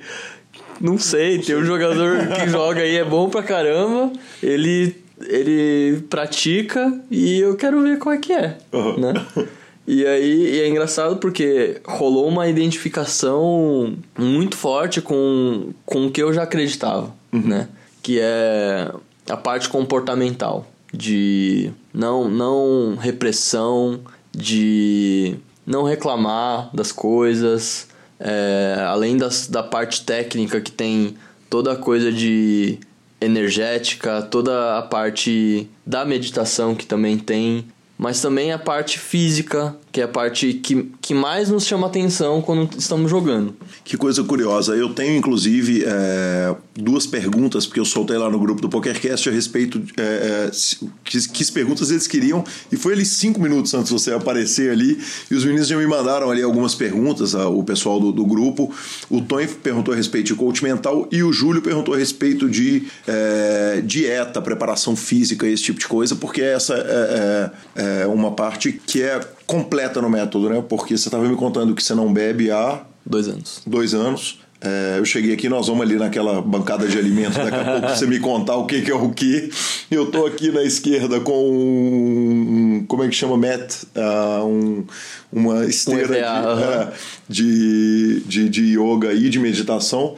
É, conta pra gente como é que funciona essas, essas questões todas, quer dizer, porque a impressão que eu tenho é que no método entra a parte de alimentação, a parte de meditação, mas entra a parte de yoga, como é que... O que, que é tudo do negócio? Certo.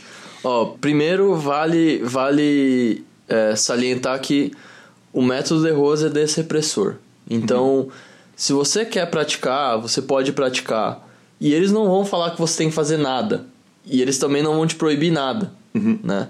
Então, todas as escolhas que eu tenho alimentar, de, de álcool também, de não, não consumir álcool, são escolhas minhas. Uhum. Eles mostram o que, que acontece quando você para de beber álcool. O que uhum. acontece quando você passa a se alimentar melhor. Uhum. Mas ninguém fala, cara, você se você for aluno, você tem que parar de comer carne. Uhum. Isso não existe. Você não come carne também? Não como. Então, pr primeiro, primeiro entenda isso, para uhum. depois a gente a gente prosseguir. Mas vamos lá. É, a parte física que é a parte que mais chama atenção. Como, como eu estou, estou sendo conhecido pelo, pelo Poker Live, vamos começar por, por essa, né? Sim.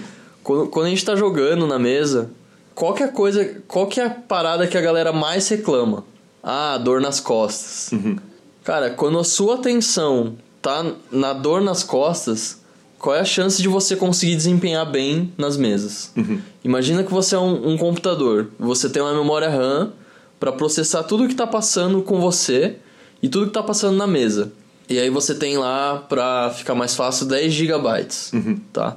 Só que aí você tá com uma puta dor nas costas. E aí isso ocupa 40, 4 GB do, do, do que tá... Do processador. Do processador você provavelmente só vai jogar 60% do que você tem. Uhum, né? Sem contar a questão energética. Se você tiver menos energia, você vai desempenhar pior ainda, uhum. né? Então, é, o primeiro trabalho do método é esse. É de você não ter barreiras físicas para desempenhar o que você tem que desempenhar. Uhum. Agora, claro que agora é, tá bem forte no poker. Muita gente fala que serve pro poker. Mas isso serve para empresários, isso serve para qualquer tipo de esportista e é o segmento que mais funciona mesmo. Uhum. No poker ele funciona muito porque o cara insta percebe que ele começa a jogar melhor. Uhum. Ele começa a tomar decisões mais claras. E aí depois de um tempo que a, a parte física tá bem redondinha e tá certinha, aí vem a parte é, mais psicológica, que é a parte de você acreditar, de você, assim como eu tava falando de, pô, reclamar não adianta nada, né? Ah, fui a win, é, dama dama contra a Ice Duke, o cara, cara macaco lá, chovou, eu paguei e perdi. Cara, tá chovendo, se estiver chovendo hoje, adianta reclamar?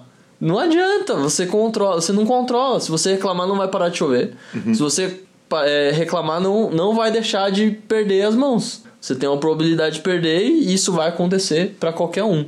Então eu acho que é muito é muito a coisa de vou até fazer uma brincadeira com você. Olha pro quarto, tá? Uhum, sim. E procura quem tiver aí ouvindo pode fazer também. Procura tudo que é amarelo. Uhum. Beleza? Sim. Agora fecha os olhos. Uhum. O que que é marrom? Puta, não faço a cama. então assim, se você se você tá procurando uma coisa, Não uhum. tem como ver a outra. Sim. Então, se você tá procurando coisas ruins, você só vai ver coisa ruim. Uhum. Sim. Assim como na sua vida, assim como no poker, no trabalho, nos relacionamentos, é assim que as coisas funcionam. Sim. Se você começa a enxergar as coisas pelo lado positivo e sem reclamar, isso acaba refletindo para você. Renato, o místico é trabalhado no The Rose, quer dizer, e quando eu falo o místico é o religioso, é o que não. É, é, é a, a, parte espiritual ela é trabalhada? O método é 0% místico e espiritual. Uhum. É totalmente físico, é, é totalmente técnico. É, todas as coisas que. Todas as técnicas que, te, que, que o método tem, elas de fato acontecem no seu corpo ou físico ou energético. E, só que tem partes do corpo que a gente não enxerga e, e que são um pouco mais complicadas de, de explicar, porque a pessoa não consegue entender, né? Não, não consegue. É, não é físico, não, você não consegue enxergar. Você fala assim, cara, eu tenho sangue aqui, ó. Uhum. Quer ver? Você fura o seu braço e você vê o sangue saindo. Sim. Agora você fala assim, não, no seu corpo é, a energia circula. Só que se você furar aqui o seu corpo, você não, não vai, não vai, não vai, não vai acontecer. Uhum. Então, tem várias coisas que, é, assim como em várias outras coisas, você tem que primeiro fazer e acreditar para depois sentir. Entendi. Essa é uma das coisas. Bacana. Vamos fazer uma coisa nova aqui no PokerCast, aproveitando que você está me fazendo a gentileza de receber no seu quarto. Vamos para a bancada de comida para você me explicar o que, que é o quê. Cara, tem aqui, nós vamos tirar uma foto antes de ir embora daqui, mas, mas aqui, abacates, aí banana. banana. Tem um mel aqui para colocar com abacate e uma granola que eu comprei ali. Aí aqui tem um, um creme de caju com coco, que é o pasta de castanha de caju com coco. Tem uma pasta de castanha de caju com cacau. É, aqui na geladeira tem tem suco, deixa eu ver. Tudo orgânico, né? Tudo orgânico e tem uma kombucha aqui, tem um chá. O que que é isso? Isso é um chá? Porque tá com a cara de cerveja aqui. aqui. Não, isso aqui é uma bebida que faz bem pro, pro, pra digestão. Uhum, é, ela tem um tem uma, uma eu não sei explicar tão bem assim, mas ela tem uma fermentação que que faz bem pra digestão pro, pro intestino. Então eu comprei água, que é caro pra cacete aqui. Que são seis garrafas d'água, tinham sete na hora que eu cheguei, duas estão sendo consumidas. Bastante castanha, que ajuda. É, tem uma gordura boa, né, pro cérebro, uhum. então a gente que joga bastante aqui precisa disso. Tem chocolate com mais cacau, que isso aqui dá uma, um pouco de energia. Normalmente quando você tá com menos energia no corpo, acaba refletindo. Aí tem uma maçãzinha aqui desidratada. Aí tem umas guloseimas aqui que não fazem tão mal, né? Que é, tem uma bala de goma orgânica, tem uns cookies aqui, aí tem um. E aí tem uma vitamina aqui que eu passei no nutricionista, ela falou que a gente tem que prestar muita atenção no, na parte alimentar para o cérebro, né? Uhum. E a gente normalmente não coloca tanta atenção nisso. Inclusive eu tenho é, suplementação de ômega 3 pro, pro cérebro, e aquela ali também é uma, uma suplementação que eu tomo todos os dias. Bacana demais. É, Renato, aí vamos começar a falar um pouquinho da WSOP, cara, porque foi alucinante. Duas mesas finais, quer dizer, é, a gente pega, por exemplo, o Decano é, comemorou esse ano a sexta mesa final dele. Brincou comigo lá, falou foi ferro, mas, mas fizemos uma mesinha final, anota lá uma mesa final pra gente. É, você, na sua primeira WSOP? Ou não, já tinha ido? É, ano passado eu, eu fui para fazer um curso de desenvolvimento pessoal e no intervalo de uma semana, eu, eu tinha uma semana pra, pra encontrar com os meus pais e viajar pela Califórnia.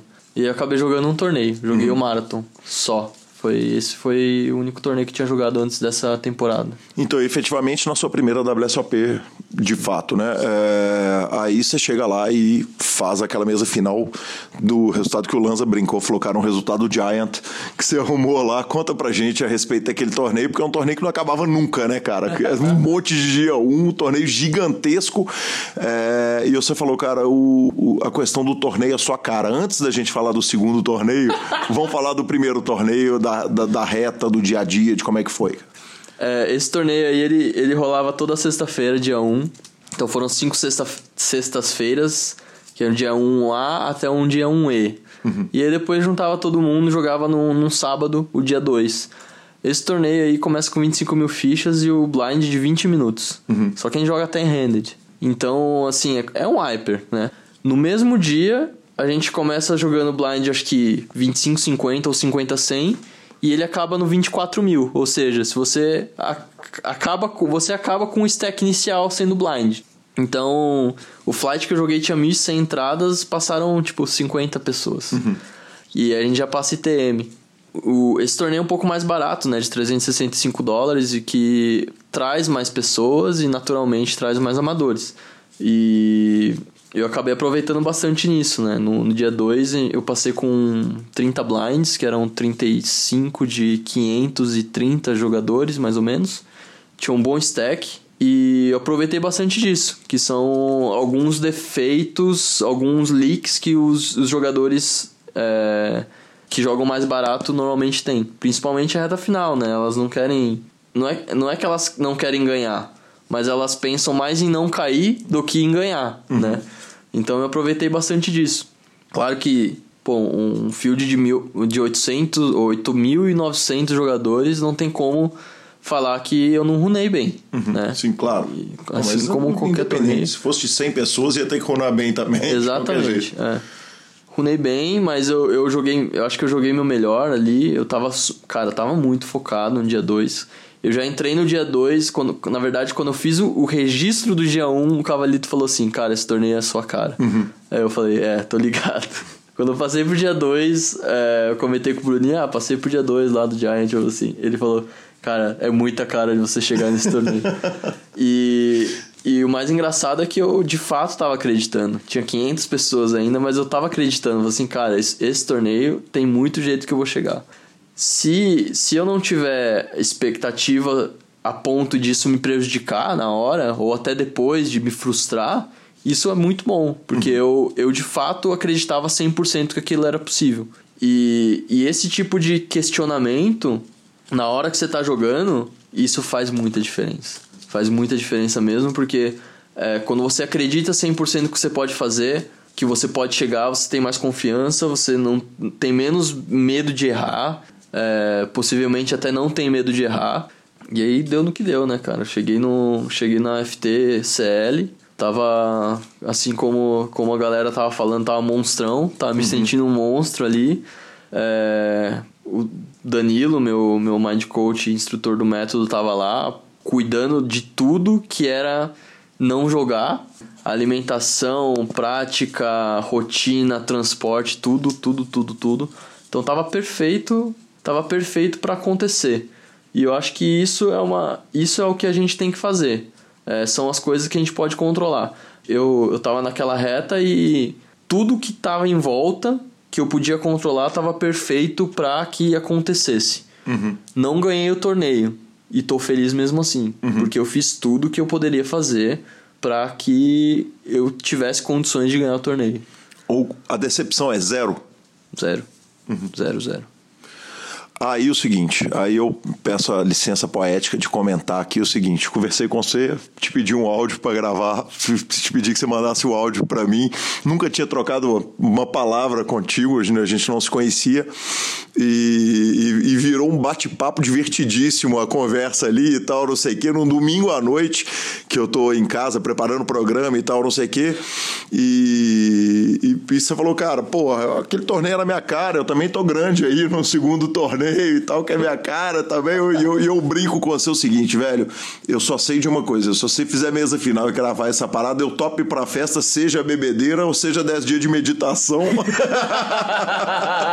eu topo as duas coisas. Você falou, pode ficar tranquilo, essa mesa final é nossa, vamos chegar. Mas estava longe pra caramba naquele momento, velho. Quando a gente conversou, tava longe pra cacete. Faltava milhares de jogadores para se atropelar ali. E se atropelou todo mundo e fez outra mesa final. Velho, Teve hora que você olhou e falou, velho, não, essa porra não pode estar tá acontecendo de novo, tá ligado? É bem engraçado que É, eu passei, passei grande pro dia 2, mas não era nem TM ainda. Uhum. E, e, tinha. Era dia 2, dia 3 e ainda tinha o dia 4, né? Tava longe demais. Mas, de novo, é, assim como a gente direto fala, assim, coincidência ou não, era o torneio que eu tava acreditando que eu poderia chegar e eu tava lá. Tudo, tudo isso que tava acontecendo, é, eu, eu tava me sentindo como se eu estivesse numa bolha. Era como se eu tivesse em um lugar onde Claro, a gente recebe mensagens, as pessoas estão torcendo e tal, mas eu não, não sentia de fato o que as pessoas estavam sentindo por aquele momento. Então, é, eu só estava focado em desempenhar o meu melhor. É, claro que. Não é claro, mas o que aconteceu de fato é que durante o dia 3 rolou um nervosismo, fiquei nervoso, sim. É, do dia 3 pro dia 4 eu dormi pouco, é, tava um pouco ansioso também, tinha 11 blinds pro dia 4. Mas eu sabia que era possível. É, e assim como qualquer jogador recreativo pode cravar um torneio, por que, que eu que sou profissional não posso? Uhum. Então eu sou 100% capaz de, de, fazer, de fazer outra mesa final. Eu não sabia que nenhum brasileiro tinha feito duas mesas finais da mesma série, que acho que até ajudou, contribuiu uhum. um pouco. E cara, na reta final ali, no, na mesa final, eu tinha plena convicção que eu era o melhor jogador e que eu tinha 100% de condição de ganhar aquele torneio. A única coisa que me impedia de conseguir ganhar aquele torneio ou não, tirando a run, tirando as races, era eu mesmo. Então, se eu tivesse tranquilo e, e executando exatamente aquilo que eu sei que é o certo, cara, uma hora ou outra aquilo ia acontecer. E que bom que foi logo na primeira WSOP. Que coisa fantástica. É o torneio é a sua cara. Qual torneio que é a sua cara? Field monstruoso e uma estrutura mais acelerada é, é a cara de Renato Caneoia? É, para quem não sabe, em 2017 17, eu cravei um T-Cup. Uhum. Primeiro evento de 2015, de 215 dólares. E normalmente os resultados que eu tenho maiores assim são de torneios mais apertados e acaba sendo com um field maior, mas também com bastante recreativo. Então, essa é a minha cara, no geral. T-Cup é a, a, série Turbo, certo? É, hoje, acho que esse ano, no começo, não teve T-Cup, era Turbo Series, eu acho. Uhum. Mas é a mesma versão que tem no, no início do ano, que é em janeiro, fevereiro, assim. Bacana demais. Cani, aí o seguinte, velho, vai lá, faz as duas mesas finais, é, tá tendo resultado, tá vivendo uma vida por conta, jogando por sua própria conta agora, né? Sem time, sem é, é, é jogando para você, mudou a relação familiar com o poker?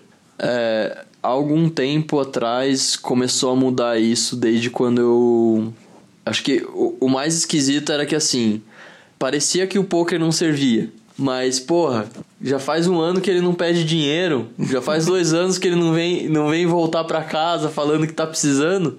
Alguma coisa tá acontecendo, sabe? Uhum. E de repente aparece um resultado ali, crava um T-Cup aqui, aí faz mesa final não sei aonde e tal.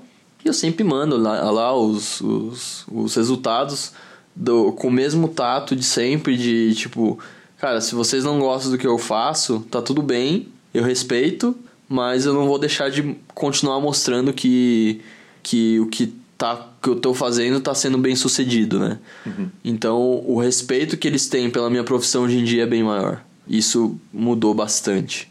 Que legal. Eu vou para uma pergunta de ouvinte que talvez até o Cavalito fosse uma pessoa melhor para responder essa pergunta, mas eu sei que vocês estavam lá do lado um do outro, um, é, um do lado do outro.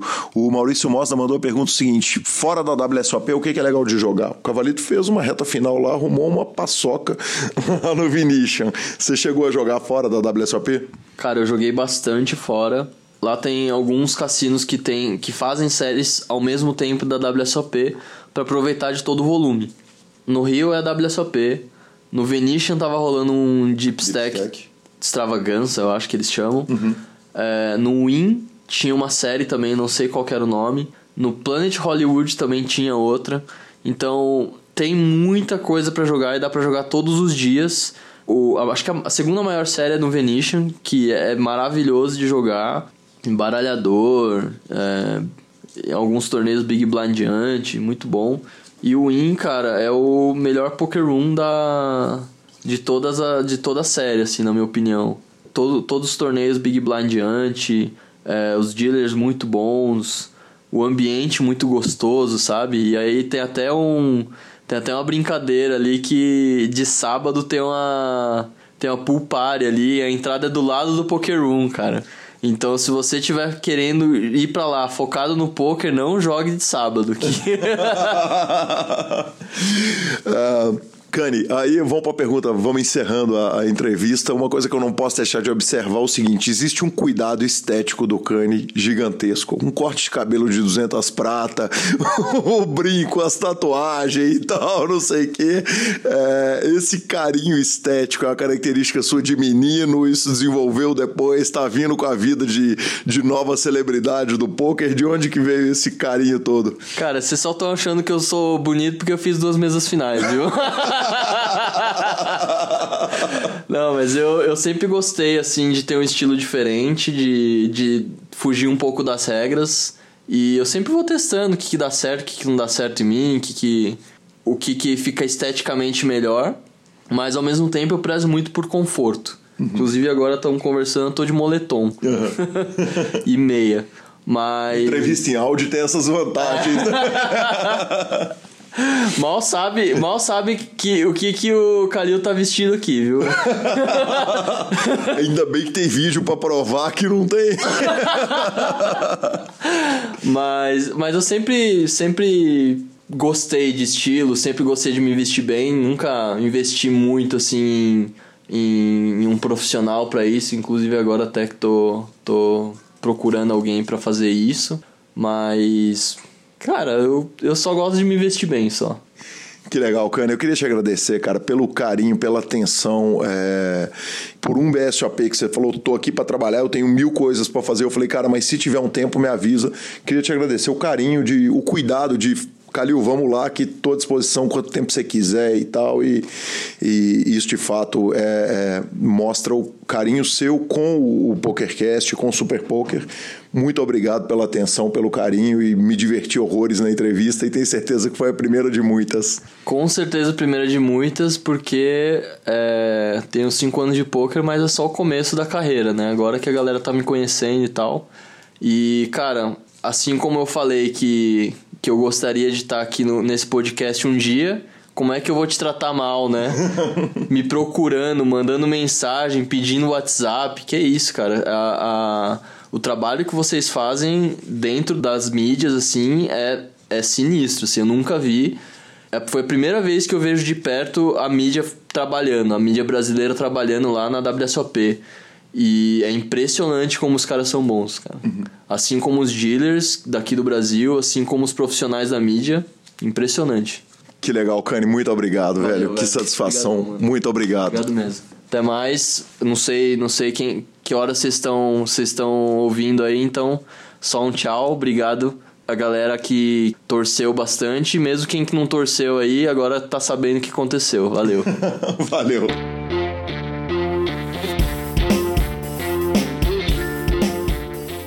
E voltamos então com a finalização do nosso programa, Lanzinha. O, o BSOP soltou os números, mas a WSOP também soltou os números. Em uma tuitada, a WSOP colocou em 2018, é, a, a WSOP de 2018 foi a maior da história.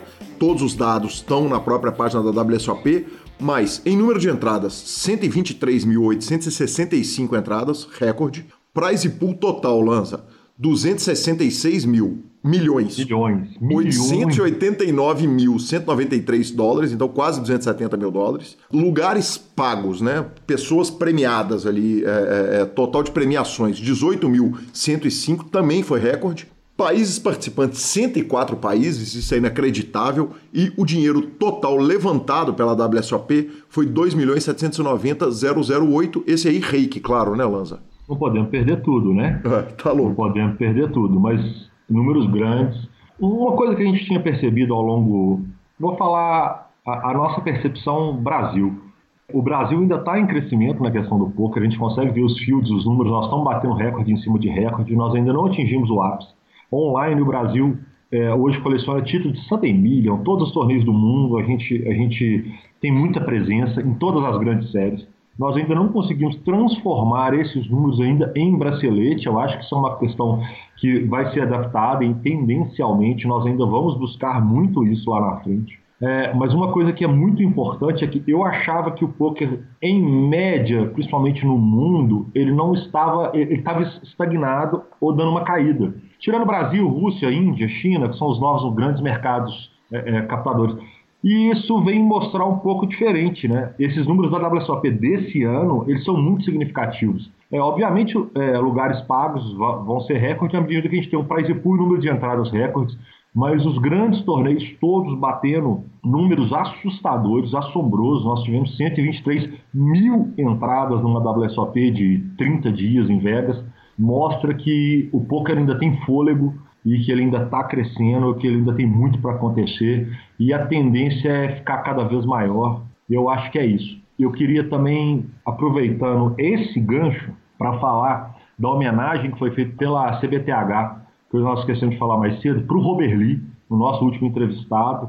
É, teve uma homenagem muito bacana do, do, nosso presidente, o Elton Lima, que eu acho que essa é a visão, né? que é apoiar o recreativo, apoiar a turma que gosta de jogo, porque esses números só vão ser possíveis, os recordes só vão ser batidos se os recreativos entrarem cada vez mais para jogar. E eu acho que isso é muito bacana e muito representativo. Bacana demais, Lanzinha. E vamos para nossa sessão aqui final, nossa sessão de e-mails, é, e-mails, WhatsApps, é, tweetadas diretas, mensagem no Instagram, né? A turma comunica com a gente de todas as formas. É, a gente lembra que a forma mais fácil é, é pelo WhatsApp do programa, ele está aí na descrição, embaixo de onde você estiver ouvindo o programa. Mas o Jefferson Corrêa mandou pelo WhatsApp lá. Galera, eu tô feliz demais, vou compartilhar com vocês. Falei pro... Isso foi no grupo do, do, do PokerCast. Falei pro meu pai ontem sobre o poker e que pretendo tentar a carreira. E não que eu precise de autorização porque eu tenho 27 anos de idade, mas a gente é, é, quer ficar tranquilo com o apoio dos pais. Para minha surpresa, ele não só me apoiou, como perguntou se podia investir 10 mil reais em mim e disse que queria aprender a jogar também. Eu juro que não esperava a reação dele. Cara, ele mandou isso no grupo, velho. A galera enlouqueceu, né, Lanza? Que coisa legal, né, velho? Sensacional, né? Sem mais. Acho que, eu acho que a, a, a, a leitura do, do texto que você fez já representa tudo. Quem poderia esperar isso, né? Inclusive, devia ter, devia ter o nome do pai dele, pra gente poder mandar um salve, um abraço pro pai dele. Exatamente. Que coisa maravilhosa, hein? Fantástico, cara, legal demais. Sucesso. Só aumenta a responsa dele, né, na verdade. Ele, ele fica mais responsável por construir uma carreira sólida de muito estudo, entender que o poker é um jogo competitivo. Para um ganhar, o outro tem que perder. Então ele tem que estudar mais do que todo mundo, mais do que qualquer profissional de qualquer outra área. E sucesso. Então, para o amigo ouvinte Jefferson Correia. Vamos que vamos. Espero estar tá te entrevistando muito em breve nesse PokerCast. Isso aí, filho. E na sequência, então, Fernando Carvalho. É... Primeiro, ele tinha avisado pra gente que ele me mandou um, uma mensagem no Instagram falou o seguinte: O meu dia mais feliz é quando eu acordo e vejo o podcast para ouvir. Por que, que ele falou isso, Lanzinha? Porque ele mora na Austrália, velho. O horário é todo catrupiado. Então, provavelmente, o programa sai lá, ele tá dormindo. É... Ele já mora em Sydney há seis anos. Ele contou pra gente lá no grupo é, nunca jogou no Brasil, começou a jogar em 2015 e joga lá em pubs e tal, não sei o quê, e falou o seguinte pra gente: e aí, Calil e Lanza, vocês são famosos mundialmente ou não são? Sim, nós somos. Nós temos ah. ouvintes ah. na Alemanha, na Inglaterra, na Austrália, no mundo inteiro. Que, que bala do senhor, hein? Tá louco. Que bala do senhor, e com ouvinte na Austrália, em Sydney, uma das duas cidades do planeta que eu já falei que o dia que eu for eu não volto, provavelmente ficarei por lá, por tudo que eu já ouvi falar do lugar. Mas que bala do senhor com ouvinte em Sydney, Alemanha, os capetas, hein? Que, cê, que homem, hein? Você imagina a bala do Ultimate Poker Tools com cliente lá em Sydney, na Austrália, direto, já usando a ferramenta deles em português, que em breve certamente vai estar disponível para o mundo inteiro em inglês também. Sensacional, hein, senhor? Tivemos um pedido de citação para regular a conta, tá virando tradição, né? Lucas Alves pediu para dar aquela citada nele, o Léo Souza Race. E Lanzinha, por fim, cara, o Antônio Russas, o Tony Lee que fica falando que o poker é sorte, escavou um post do, do João Simão falando que poker é sorte de 2013, inacreditável, né, Lanza? Ah, o João Simão devia estar queimado, chateado com a vida, tomou as bad beat. Naquela época ele era um pouquinho mais pra frente, o era um menino controlado. E ele tava lá no Mais Ver. O Mais Ver antigamente era muito usado para isso. A galera ia pra lá chorar as mágoas mesmo. Uhum. E tava lá reclamando, é sorte pura. E ele deve tomado um monte de bad beat, com a cabeça no lugar, saiu xingando os capetas. Mas hoje em dia, se você perguntar para ele, nós temos certeza que a opinião dele vai ser outra. Exatamente, até porque ele é a prova viva disso, né? Exatamente. Eu acho que tudo que ele falou é muito interessante para você ver o que ele falava e o que ele é hoje. Eu acho que se você pegar o resultado disso, você vai entender que não é sorte pura. Se fosse sorte pura, ele não estava aí até hoje, né? Sem dúvida nenhuma, Nazinha. A gente lembra que para conhecer tudo sobre poker, saber tudo de poker, superpoker.com.br. Na aba superpoker.com.br barra clubes é a guia de clubes do Brasil. Na aba de vídeos e no YouTube você tem o Super Poker em vídeo para você. Revistaflop.com.br há mais de uma década contando as histórias do poker e mibilisca.com, Marcelo Lanza. A gente vai para as nossas dicas culturais. E semana passada eu falei que eu ia chatear a galera do rock and roll dando uma dica de rap. Então essa semana vai uma dica 100% rock and roll aí pro amigo Fábio D'Alonso, amigo Sérgio Prado e a galera toda que é do rock and roll. É... o documentário Flight 666 é... é um documentário do Iron Maiden, cara. É fantástico. Aliás, é um documentário realizado por um documentarista chamado Sam Dunn. É, esse cara fez dois documentários absolutamente extraordinários, que foram o trabalho de graduação dele, o trabalho da, da, da graduação dele na universidade ou na pós, não me lembro perfeitamente disso, foi um documentário sobre metal chamado Metal. É, depois ele faz um documentário mostrando o heavy metal nas diversas partes do mundo, inclusive onde ele não é aceito. Então ele vai para a Índia, vai para os lugares, é, é, países árabes e tal, e faz o global metal e depois ele foi convidado para fazer esse Flight 666 do Iron Maiden. É animal esse documentário, então fica essa dica aí, pare o que você estiver fazendo, exceto o PokerCast, e vá assistir esse doc que é animal. Ah, não, essa semana eu não vou dar dica cultural, não. Essa semana minha dica cultural chama baralho. É uma semana inteira de BSOP, é muito torneio bacana, e eu realmente não parei para mexer com nada, até porque os, os acidentes de percurso ou percalço impediram com que eu fizesse isso, mas vamos que vamos. E, e semana que vem eu trago a dica nova pra tu. Aí, Sinazinha, fechamos então. Muito obrigado, valeu. Valeu, moçada. Até semana que vem.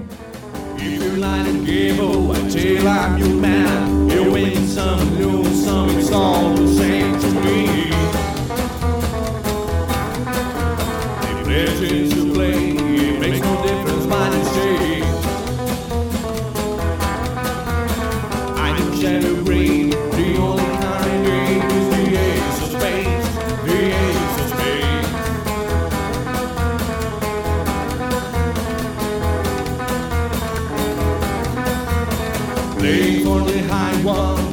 I don't